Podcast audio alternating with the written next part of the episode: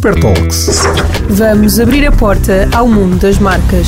Um convidado, Várias experiências. visões distintas. Super Talks. By Super Brands. Super! Olá e bem-vindos a mais um episódio da Super Talks, o podcast da Super Brands.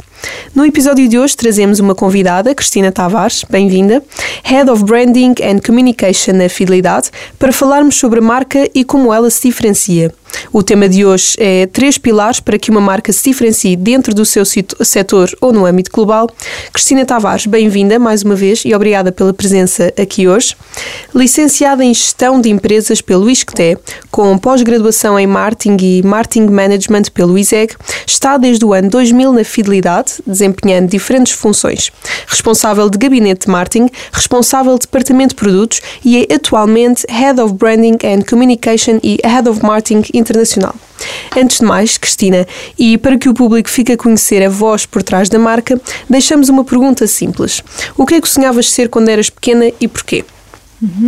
Olha, obrigada em primeiro lugar, agradecer por estar aqui, é ótimo. Estamos aqui a conversar um bocadinho sobre as marcas e, e sobre a fidelidade. Ah, em relação à questão que, que estavas a colocar, o que é que eu gostava de ser quando era, quando era miúda? Ah, o meu grande sonho quando era miúda era ser escritora. Ok.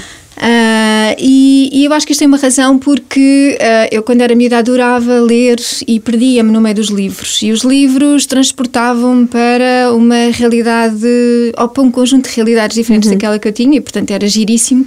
E, e hoje sinto imensa pena porque, entretanto, fui perdendo isto, não é? É uma coisa que eu acho que até um certo, com uma certa inocência de criança.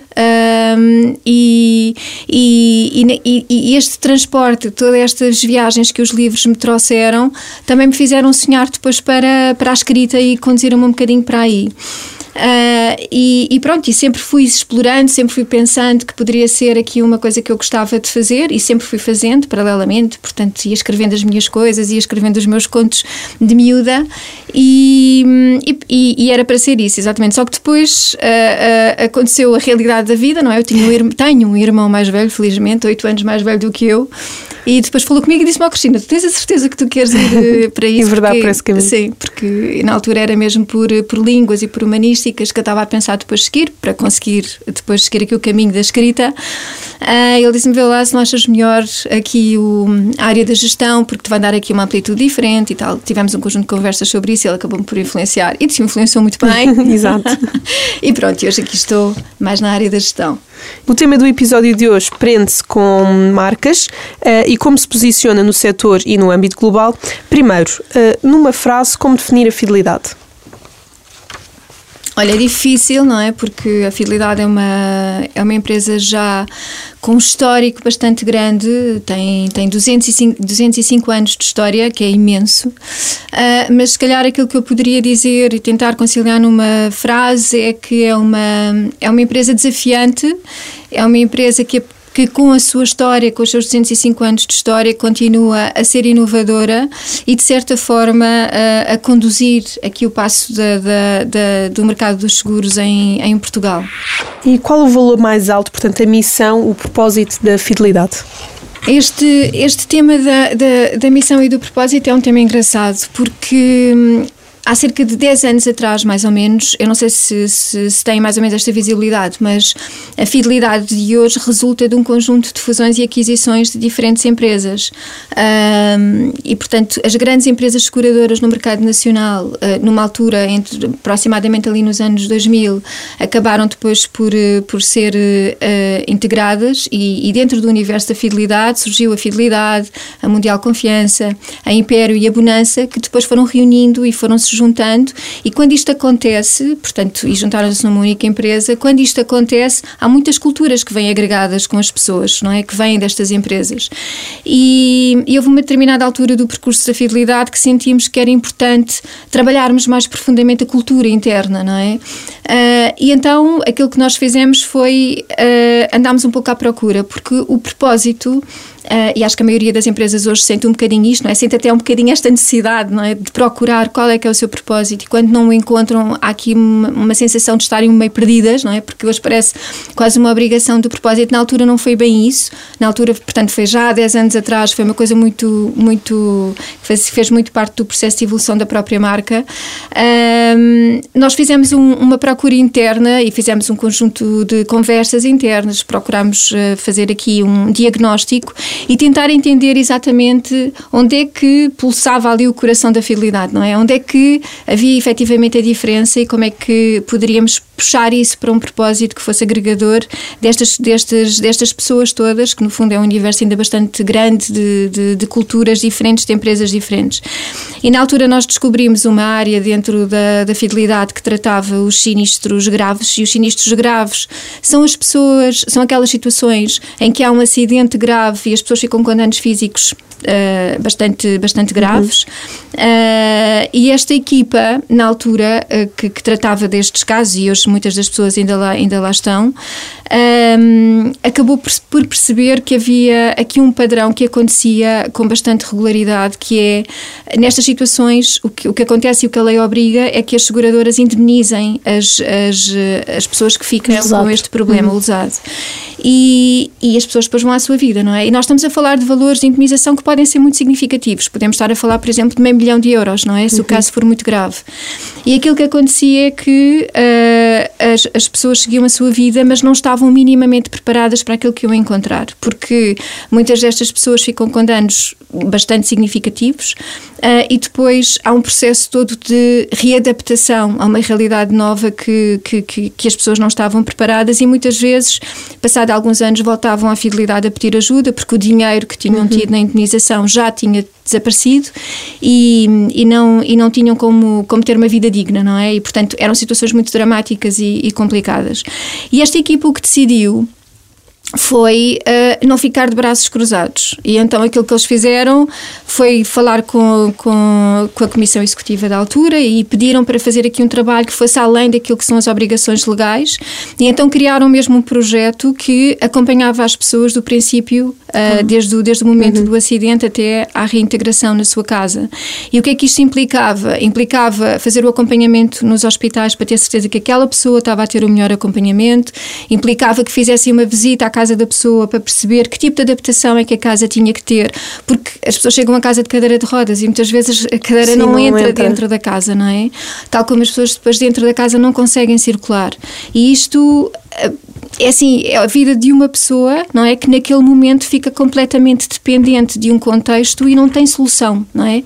E, portanto, aquilo que eles fizeram foi uh, ir atrás destas questões, ir atrás de, da avaliação da família destas pessoas para entender se havia ou não família, muitas vezes para receber estas pessoas que vêm com, a, com mais dificuldade, uh, para perceberem como é que podiam também ajudar do ponto de vista financeiro e, e, arranjar aqui uma maneira das pessoas terem uma programação para entenderem quais eram os, os, os quais eram as, as uh, os custos que iam ter no seu futuro, porque são pessoas que precisam de tratamento, uhum. precisam outro tipo de, outro tipo de apoio, e, e, e, avançaram com tudo isto. Portanto, assumiram a reabilitação das casas, portanto, as pessoas quando voltavam para casa tinham a casa adaptada, assumiram a integração social junto de algumas instituições para garantir que as pessoas pudessem voltar a ser inseridas e estarem enquadradas e não ficarem só dependentes e fechadas em casa, uh, assumiram aqui um plano financeiro para que as pessoas pudessem garantir uma renda vitalícia até ao fim das suas vidas e não houvesse problemas depois em, em perder e não, e não saberem fazer esta gestão devidamente. Uh, enfim, um conjunto de coisas que acabaram por ser feitas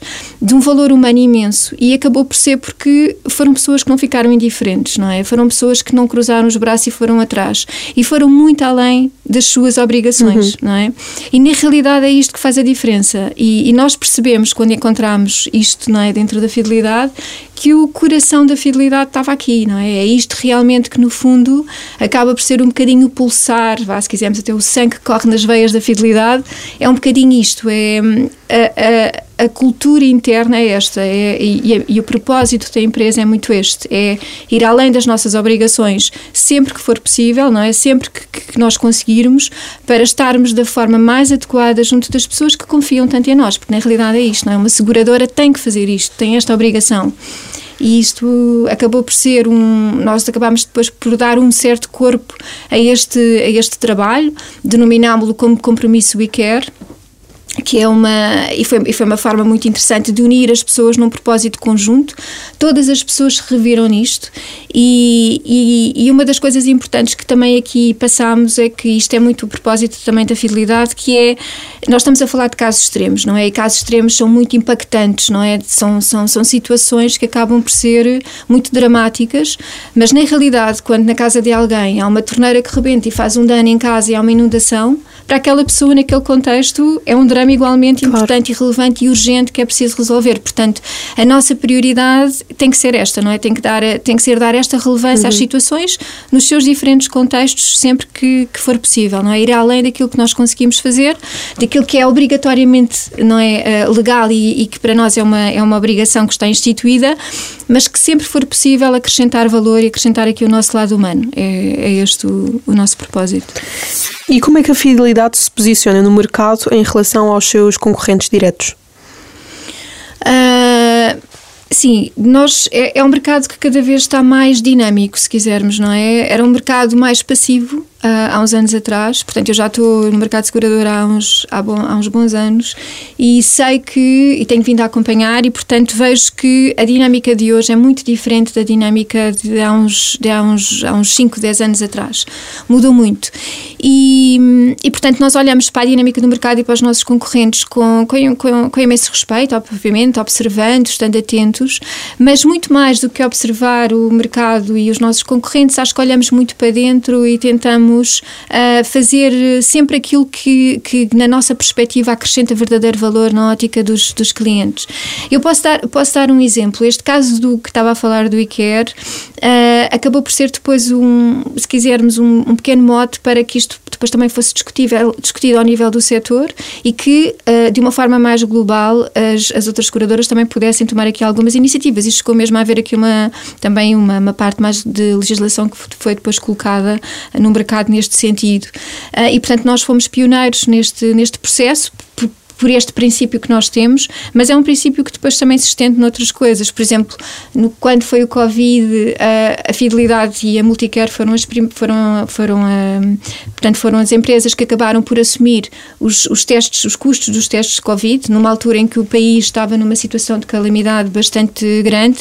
Percebemos claramente que aqui havia um papel que é nosso, não é? Que de dever e de obrigação com as pessoas que confiam em nós e não era suficiente o apoio que, que, que a saúde pública estava a dar, portanto era necessário nós também conseguirmos dar aqui o nosso apoio, portanto assumimos e depois outras seguradoras também o fizeram. Uh, e, portanto, é muito este papel de, de, de, de, estarmos preocupados em trazermos as soluções que em cada momento são mais adequadas, como, por exemplo, agora também com a saúde mental. É, um, é, é uma questão que está excluída na maioria dos seguros e nós, um, uh, ah, há cerca de dois anos atrás, também lançámos a cobertura da saúde mental no nosso, uhum. no nosso seguro de saúde, portanto, ninguém o tinha ainda feito. E não só lançámos na lógica da coparticipação de consultas, mas também colocámos uh, a possibilidade das pessoas poderem utilizar o seu seguro seguro através da medicina online, que é um seguro de acesso de consultas online, sem nenhum custo, que podem utilizar sempre que quiserem um, e, que, e que, obviamente, para as pessoas é um benefício bastante significativo, não é? E, e, portanto, o que acabou por acontecer mais uma vez é que o mercado depois acabou também por, eh, por acompanhar Seguir, e, é mesmo, e é mesmo assim, este é o papel, nós, nós somos líderes do mercado em todos os, em todos os segmentos e isto também é um, é um bocadinho o ser líder também é um pouco isto, não é? Também é assumir esta responsabilidade e este compromisso, com, primeiro com os nossos clientes acima de tudo, mas também com a sociedade como um todo e trazermos para cima da mesa as soluções que achamos que são mais adequadas e que são necessárias para o desenvolvimento que, que a sociedade também está a ter, não é?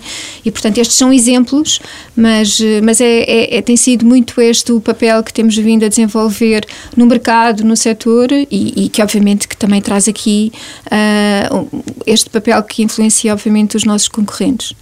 Uh, a minha pergunta número 4, um, que diz respeito ao que é que a marca, o que é que faz a marca ser o que é hoje, eu acho que posso, um, posso juntá-la aqui com a pergunta número 5, que é como é que uma marca deixa de ser conhecida só no seu setor de atuação e passa a ser reconhecida pelo nome. Por exemplo, como é que a fidelidade deixou de ser só se eu tiver uh, com os meus amigos ou em família a falar sobre seguros é óbvio que alguém vai, uh, vai trazer o nome da fidelidade, mas eu acho que a fidelidade já passou essa fronteira. Já, se tivermos de falar em marcas portuguesas de confiança, uh, o nome da fidelidade já entra no debate, já entra nessa, nessa conversa. Como é que passaram de ser apenas uh, um plano de seguros para ser uma marca um, de confiança, uma marca super brand? Olha, eu, eu, eu acho que isso tem, tem muito a ver com o trabalho consistente que a marca tem vindo a fazer ao longo dos, dos anos. E aqui, quando nós falamos em marca, nós falamos em empresas, não é? Nós falamos em empresa e falamos nas pessoas que estão por trás destas marcas e destas empresas, neste caso específico, no caso da fidelidade. Uh, e, e aquilo que, que, se sente muito quando, quando me perguntaste aquela primeira pergunta, como é que eu definia a fidelidade, eu disse desafiadora porque é efetivamente assim. É uma marca que, com todos estes anos de história, não está nunca um, sentada no seu, no seu conforto, não é? Portanto, muito pelo contrário. Há sempre uma, há sempre uma procura de, de valores acima daquele que nós já entregamos e isto faz com que seja uma marca muito inovadora, muito, muito à procura de novos territórios, muito preocupada com o serviço ao, ao cliente, não é? O foco é muito este. Como é que nós conseguimos estar sempre presentes? Como é que nós conseguimos acrescentar mais. E pondo só este ponto dos processos, uh, não só o ponto dos processos, mas o lado também humano, não é? E a conjunção destas coisas com muita consistência, aquilo que na realidade faz as marcas elevarem-se para um patamar onde se diferenciam, depois não só no setor e na indústria onde se encontram, mas também no mercado como um todo. Um, e, e, e, aquilo que, que, portanto, eu já estou na fidelidade há todos estes anos, não é? E não é por acaso, é uma marca que também a mim pessoalmente me desafia muito porque é exigente do ponto de vista de trazer este valor acrescentado ao longo uh, de todo este percurso que aqui estive e, e, todos nós dentro da fidelidade, enquanto colaboradores, enquanto unidade, não é? Porque tudo isto faz parte de um, de um, de um princípio de atuação conjunto. Uh, acho que sentimos muito isto. Nós fazemos de dois em dois anos um um grande evento onde juntamos os nossos parceiros todos, os nossos colaboradores, os nossos amigos, as pessoas que realmente estão próximas de nós e é um evento enorme, é um evento que junta mais de 4 mil pessoas e, e é muito engraçado ver a energia que ali está uh, condensada. É uma energia que se propaga e que eu acho que as pessoas acabam por senti-la depois cá fora, não é? Porque acredita-se verdadeiramente uh, que conseguimos fazer a diferença e que conseguimos estar presentes quando, quando é mesmo necessário. E aqui obviamente, por exemplo, o papel é fu fundamental que os nossos mediadores têm, não é? Porque são eles, na realidade, quando existe um problema, estão na frente e que estão a ajudar as pessoas, e isto faz muito também parte de uma marca de confiança e que se cede em todos os momentos. Portanto, é inovação, é transformação, é o lado humano, é a proximidade e é muita consistência nestes princípios, não é? Não, não, não é só dizer, é muito fazer, e eu acho que isso depois também se sente nos resultados finais e na forma como as pessoas olham para nós. Uh, se tivesses que eleger três pilares e três apenas para que a marca se diferencie no panorama nacional, quais é que seriam? Uh, eu, eu aqui neste caso acho que há muitas maneiras nós, nós também podemos dizer isto, não é? Mas eu se calhar escolheria isto de um ponto de vista mais uh, abrangente e, e, e, acho que é importante olharmos para aquilo que, que realmente define uma marca e como é que ela se, como é que ela se posiciona. E eu se calhar dizia que um deles é efetivamente a personalidade, é aquilo, é aquilo que a define, não é? Que é como é, como é que é, qual é que é efetivamente os valores que esta marca tem, como é, como é que esta marca, uh, no que é que esta marca acredita, quais são os seus, o seu propósito, não é? Qual é a sua, a sua forma de pensar e, de, e, de, e, e no, no que é que acredita verdadeiramente. E eu acho que este é um ponto basilar naquilo que são as marcas e, e no seu eixo diferenciador face a todas as outras. Depois eu acho que é muito a sua ação, a sua consistência, é isto que gera confiança, não é? Eh, não, não é só dizer, é importante saber fazer aquilo que se diz e de forma muito, muito coerente ao longo do tempo, e isto eu acho que é uma coisa fundamental para que haja, para que haja esta confiança do lado dos nossos clientes e do mercado.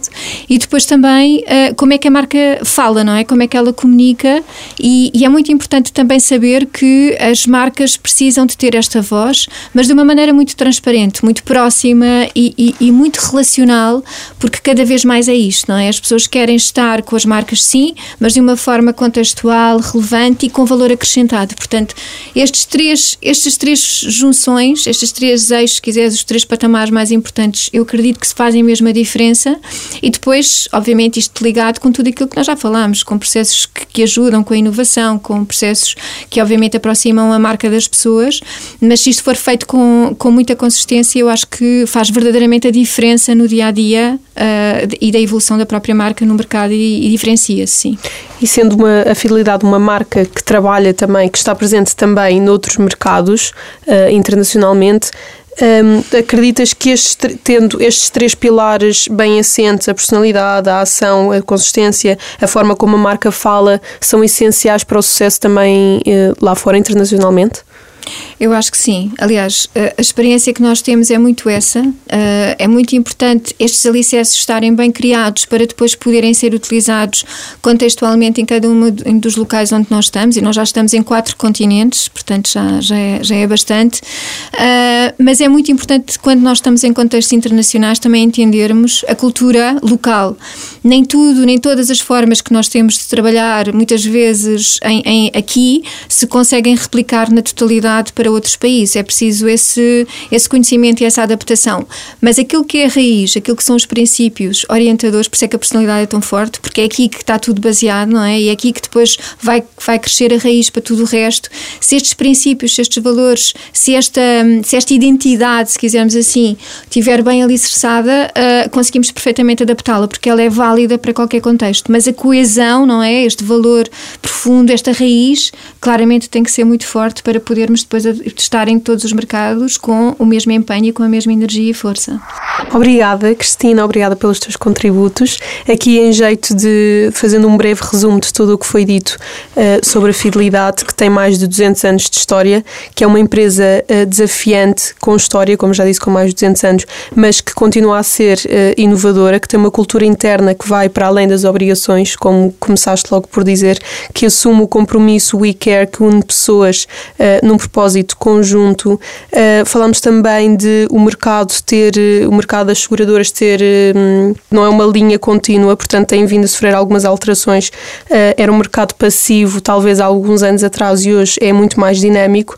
Um, a fidelidade, uh, falámos ainda como sendo pioneira a incluir um, a saúde mental nos planos de saúde, assim como outras alterações que foi fazendo. Um, foi também líder a assumir compromisso e, e, trazer soluções para as necessidades da sociedade. Um, falámos de três pilares para que, se, para que a marca se diferencie no mercado uh, nacional e internacional. Uh, primeiramente, a personalidade, quais é que são os valores da marca, a missão. a segunda coisa que falámos foi sobre a ação, a consistência uh, que gera confiança. Um, e por último, como, como é que a marca fala, portanto, como é que comunica e qual é que é, um, como é que, como é que se transmite essa transparência uh, no mercado. Fim, e como jeito de conclusão, Cristina, uma pergunta final. Uh, nos dias que correm, que conselho deixas aos profissionais das marcas? Algo que consideres ser importante uh, para termos aí atenção?